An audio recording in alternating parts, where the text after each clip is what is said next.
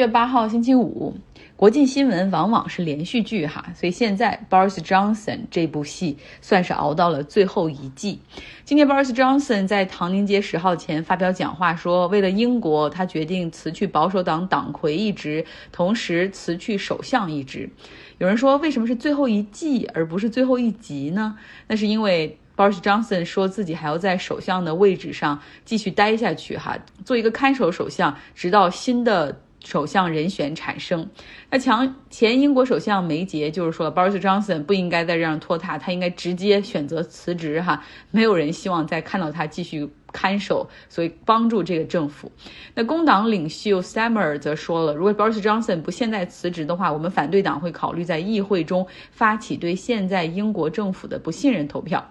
有报道说，Boris Johnson 为什么不现在就选择辞职？是因为有点私心。他和他的妻子 Carrie 计划在今年秋天的时候，在英国首相相间的那个官方官邸切克斯举行婚礼啊，但是唐宁街十号予以否认。只是说，Boris Johnson 是希望能够尽到责任哈，确保政府可以在接下来的一段时间里正常的运转。然后，Boris Johnson 接受采访的时候也表示说，啊，他愿意一直待到这个新的首相产生。然后，在这个过程之中，更重要的就是确保一切啊按照这个在轨道上运行，他不会推新的议题等等。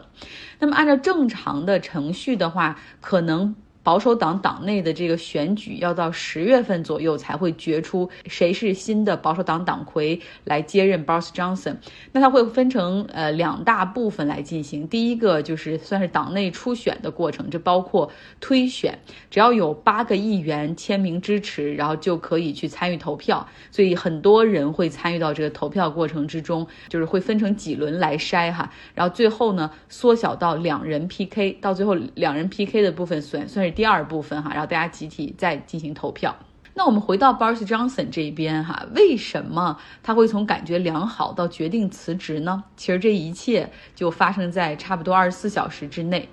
本周二。下午六点零二分的时候，英国的卫生大臣先是宣布辞职。九分钟之后，财政大臣也是内阁中的副首相，也就是二号人物宣布辞职。这两个人在英国内阁中都属于那种曝光率比较高的人物，百姓都是喜闻乐见、叫得上名字的。其中这两位还都是 Boris Johnson 的死党，在加入英国政府做大臣之前，有一个是在德意志银行做 executive。另外一个呢是有对冲基金的背景，这两个人是被 Boris Johnson 召入到这个英国政府里面工作做大臣，然后一直都是他的左膀右臂，对他一直是非常支持的。那为什么这两人都决定在周二辞职呢？简单一句话说，就是因为聪明人看到了 Boris Johnson 的尽头，所以决定哈跳车或者叫跳船哈，因为这条船也要沉了。这辞职声明中有一个人写到说：“我们这届政府或许从来都不是那么受欢迎，但是一直以来我们是为国家利益在努力哈，而且有效的在运转。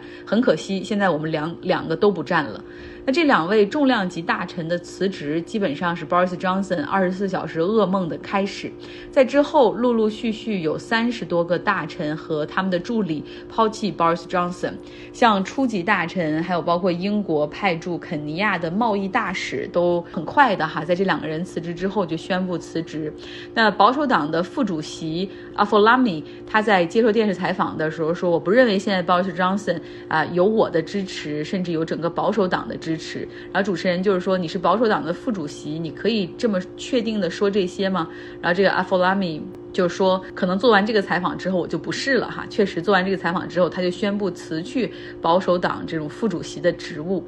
那 Boris Johnson 这个时候他还是很坚强的，不停的在任命新的人选，填补辞职的这些人的空缺，啊，就像一艘船，其实已经啊有这个有漏了，那儿也漏了，他就不停的去填补这些漏洞哈，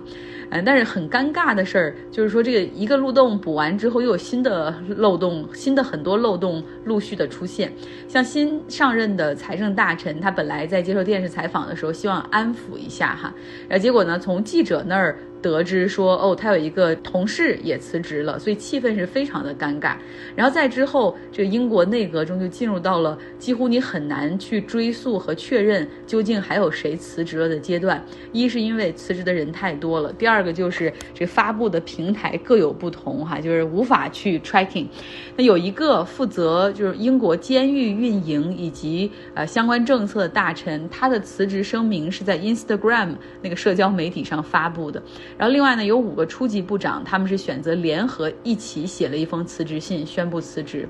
那在到了晚一些的时候，像 Boris Johnson 和保守党内的一些重量级的议员开会哈，本来是希望能够得到一些确信的消息，结果很多人当面就告诉他说，你你该走了，不认为你应该再在这个职位上干下去。当然也有一些人说你可以留任哈，你看现在我们保守党的形势一片大好，距离下一次英国的这种 General Election 大选可能还有个五年左右的时间。然后这个会议开完之后，Boris Johnson 还是很确定的哈，要把这个难关熬下去，继续来当首相。不过呢，后来这个消息传出之后，就陆续继续有成员、内阁成员出来辞职，啊，就像 House of Cards，就是纸牌屋，大家知道这个概念吗？就是你相当于是用纸牌、扑克牌搭了一个屋子哈，你随便撤一片儿之后，整个就会全部会倒塌。那 Boris Johnson。在这种情况下，不得不选择辞职了哈。就虽然脸皮可以很厚，但是到这个时候，基本上是也没了最后最后的这种遮羞布。那 Boris Johnson 的个人信用危机，实际上始于去年十二月份派对门丑闻啊，就是英国甚至有了一个短语叫做 Being Johnson，也就是指这个人可以先否认，然后后面承认一半儿，然后对于自己后来做错的事儿，顶多道歉一下，然后迅速了事。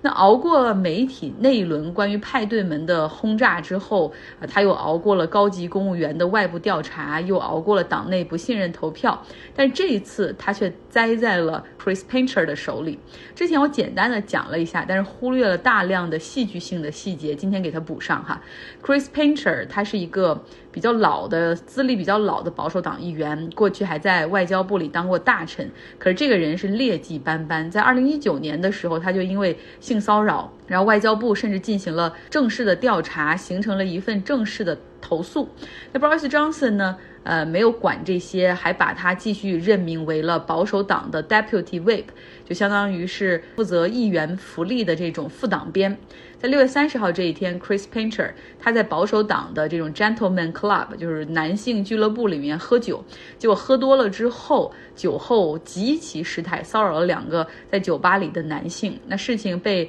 太阳报》爆出之后呢，Painter 就选择辞职。可是接下来的五天里面，Boris Johnson 的危机哈是真的发生了，因为媒体就一直在问说，这个这既然 Painter 他之前有过去在外交部里那样的劣迹斑斑和正式的这个性骚扰的投诉，为什么 Boris Johnson 还要任命他做副党鞭？唐宁街十号和其他的内阁成员在接受采访的时候，就一直否认说 Boris Johnson 清楚的知道啊这个 Painter 过去在外交部里的性骚扰行为哈，就是说呃不知道，就是首相应该是不知情等怎么怎么样。但是紧接着又有一位前外交部的这种高级的顶级的公务员，而这人还是一个贵族哈，就有头衔，他有名有姓有头衔有庄园的那种，叫 Lord Macdonald，他就直接说了说这纯属撒谎。当时外交部向首相办公室提交了正式的 complaint。呃，而且还当面对 Boris Johnson 进行了陈述哈，这有名有姓当面对质，这个 Boris Johnson 一下子看到露馅了，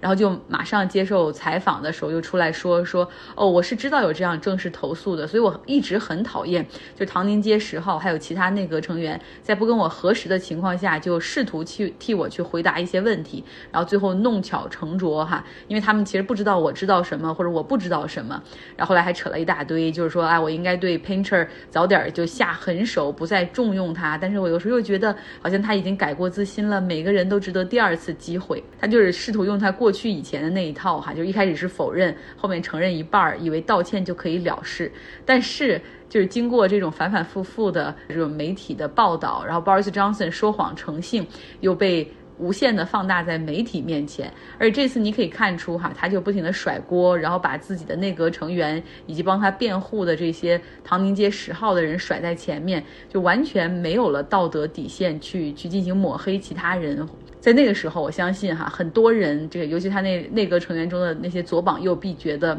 是时候要么推他下车，要么自己跳车了。有的时候觉得没了 Boris Johnson，可能未来我们觉得，呃，至少发一些英国政府的图片，点击量可能都会下降哈，嗯，但是不管，呃，我觉得像这样的一个人，在这个岗位上，他确实不适合干太久哈。大家一开始会觉得，在这种 Party Gate。派对门的丑闻上说说谎，哎，觉得还挺逗的哈。说居然一个首相都分不清什么是派对，什么是一个正常的工作环境，有时候觉得匪夷所思，有时候觉得挺逗的，或者是挺扯的。然后有的时候会觉得，可能在传统的新闻里面有这样的一个人的存在啊，会让更多人去关注一下政治，也未尝不是一件好事儿。呃，但是如果你这样的非常的 immoral 的事情反反复复的发生哈，那就证明这个人可能确实不适合做英国首相，不适合在保保守党内担任 leadership。新闻的部分就说到这儿，又到了周五，Jessica 给我们准备了一个她最新的分享。为什么要做一份清单？好，我是 Jessica，刚刚吃了好多樱桃呀，因为那个前一段时间的时候樱桃还挺贵的，呃，就是一块一块五。呃，欧，嗯，一百克。嗯，今天的话是零点三九欧一百克，呃，还特别还挺大，也也特别甜，然后就买了好多。呃，今天想和大家分享一个，前几天的时候，我的呃一个客户呢，就来来回回发了十几封的邮件，他想有一个招标，跟我们确认这个东西，呃，这个产品的几个这种特点呀，呃，交货日期呀，很多的东西。然后呢，我就给我同事说，我说，哎，能不能把他这个他的这十几封邮件总结一下，做成一个清单，这样的话我们可以去确认。做完以后呢，发现就没有办法使用。然后我说，咱们做这个表格。的呃，做这份这个 list 的呃，这个意义是什么？他说就是把客户的这个总结一下，然后我们就我说其实呢，我们做这个东西呢，呃，就是有两个目的。第一个的话，就是我们把我们做一个这种像 checklist 一样的一种清单，去和客户确认一下，跟他确认一下这十几封邮件里面我们总结的就是这个东西是不是这个东西，是不是你说的这些点我们都包含进去了。第二个呢，就是我们拿着我们的清单去和研发确认一下，这里面有没有哪些功能是我们做不出来的。如果说是从这个 physical 里，我们就不可能满足的话，那我们这个就是就不想在上面浪费时间了。呃，还有比如说到后面的交货时间，对吧？如果我们就完全呃 catch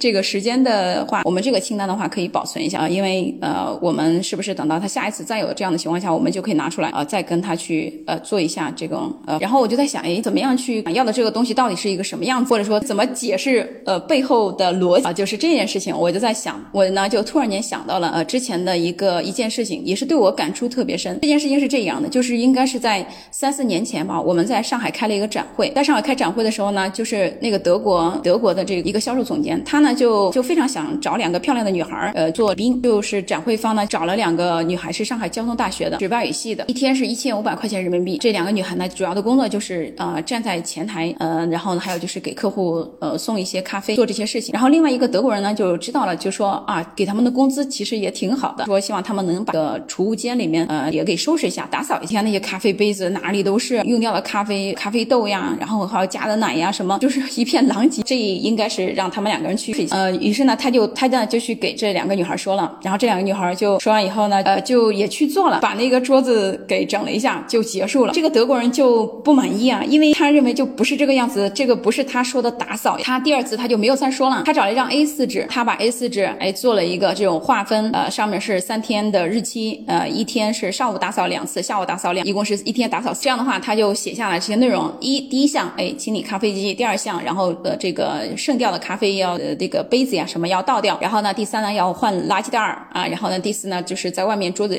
桌子上如果有咖啡的话，要尽快把它给拿走。然后要换这个垃圾袋，这个时间段要去换。比如说我们早上的时候是八点半开的展会，那么是两个小时要打扫一啊。十点半的时候，那么就要去把这个整个的这个工作，哎，给呃给 check up。他第二次他问他就不再去找他们说了，他就直接给到他们一个清单。那这个清单上面就说。我刚才说的这些，他把工作内容呢都呃写成了一项一项的内容，然后你做完一个内容，然后后面打一个呃叉号。在德国，就是你选中一个东西是打一个叉号。这个其实刚到德国的时候，我也会有点不习惯，我觉得这到底是选中了还是没有选中？但是他们就是，比如你去填一份表格，A、B、C、D 三个选项，你要选 C，那么你就在 C 前面打一个叉号，打一个叉号代表你选中了，他就让他们打个叉号，就代表这件事情结束了。这是这是第二件，三件事情呢，就是就是自己每天也是，尤其是工作日的时候，下班下班之前，我会呃在本子上下把我的所有明天要做的事情，下写下来几项，尤其是重要的事情，一定要明天早上的时候要尽快把它完成。以前也试过很多的电脑上的记忆什么，反正用来用去，最后还是用的本子，就是方便，也会再去思考你要怎么样去做呀，或者说去联系谁呀，会再写一些衍生的东西，就是比较随意吧。这是这是第三件。直到我在两三年前吧，读了一本书叫《清单革命》，这本书算算是彻彻底底的把我刚才说的这三件事情全部都联系在了一。知道我觉得我这样做是非常好的，但是我没有大的呃这种理由去说服别人也要这样做，因为我没有办法给给到别人一个非常合理的是一个原因。读了这本书以后，我就我就有很笃定这样做一定是正确的。在清单革命里面呢，他举他举了很多很多非常重要的事情，比如说。开飞机之前，宇航员把飞机上的所有的事项，二三十样东西一项一项的检查，检查完以后，然后做一个标记，代表各项功能都是正常。所以呢，就是一份清单，它不仅仅是一份清单，它更多的是帮帮助你把整个任务从头到尾实现了。所以这就是这就是清单的意义。说到项目上面，我更觉得项目上的时候，有时候也是一种清单。你只要项目上的项目上，我们从最开始的我们有一个项目的总的一个任务，一个总的一个目标，我们就是要实现这个目标。那这个目标下面有几个这个中型的级的目标，那么这些目标我们都需要做什么事情？当我们把每一个目标下面的清单全部都完成的时候，那我们就完成了上面子级的目标。各子级的目标加在一起，最后就是我们总的目标。一项一项做，你只要把清单上面的事情等到这个清单完成的时候，那么你个事情就做完。而我们呢，就就是一个人呢，他会拆解一个清单或者这种拆解一种东西的能力也非常重要的，也是非常关键的。嗯，因为我们很多时候呢，呃，就像我们在这个武术里面达到一种无的境，希望我们你只要一一整这个东西，我很快的我就能把，我不需要 step one、step two、step three 再去再去做完这些以后，我才能做。我叫的就是就是别人攻击我的时候，我哗哗这一套拳法打，不会再去重复说先出左拳，先出右拳，然后再怎么样才能打出来这套拳，是一种无的境界。呃，我应该是上初中的时候吧，反正那个时候就开始学习的五笔打字。现在就是我还是用的五笔打字，有一些时候哈，就是别人看我用五笔打字的时候说，哎，这个字是怎么拆解呀？什么拆解？但是我打这个字是一定要拆的，就是我要先把它拆成这个拆拆成这个单立人，后面再拆成一个弓，然后再拆成。一个呃什么就是要拆的，拆出来你才可以把这个字给打成。我肯定是会拆的呀，但是说如果你现在让我再去重新拆这个字，然后再把字给打印出来，拆的这个过，我我打字的时间就比我拆的时间还要快。拆的这个能力非常的关键。茶壶里面倒饺子，我是会做这件事情，但是你要是让我把它给拆出来说，呃，做成一二三四，未必呃就能做成啊。如果说很多时候你需要去带团队，需要去做一件事情的时候，如果你有这个拆解一项工作的能力，拆解一项东西，把它做的这件拆解出来的清单，而且有逻有方。法，那么我觉得这项能力也非常重要的，而因为我们就像我刚才说的，我们我们到达一种境界是无，很多时候呢我是会做的，但是你要呃再说开车，如果说一个人上车之前还要再重复一下，先松手刹、丢离合、踩油门，就是把这三件事情重，就是把这个最开始这些复杂的步骤给重复一遍，你说呢？就是还是就说可以说你会开，但是你还没有达到就是我们要求那种境界，对吧？你肯定你上车以后，甚至你还能打个电话啊，然后你还能再想一点其他事情，但是你这你这一系列事情你都做完了，对吧？所以说这一个就是一种无的境界。清单呢，反而和这种无的境界它是有一些说有一些相相悖论的，但它一定是你达到了一个无的境界以后，你再来会拆解的，而不是说我不会，然后我就只会拆解。那么可有可能时候这就是一份 list list 就是这么有用。list 呢，我们叫它清。清单对吧？其实呢，它还有另外一个意义，上市。哎，这是一家上市公司。那 this is a list firm。清单，当你把所有的事情都列在一张纸上面，都列成了一个清单，列成了一个 list，那代表你这些事情是要上市的呀。所以说，你说这样的事情重要吗？好，非常感谢 Jessica 的分享。那今天的节目就到这儿，希望你有一个愉快的周五、周六和周日。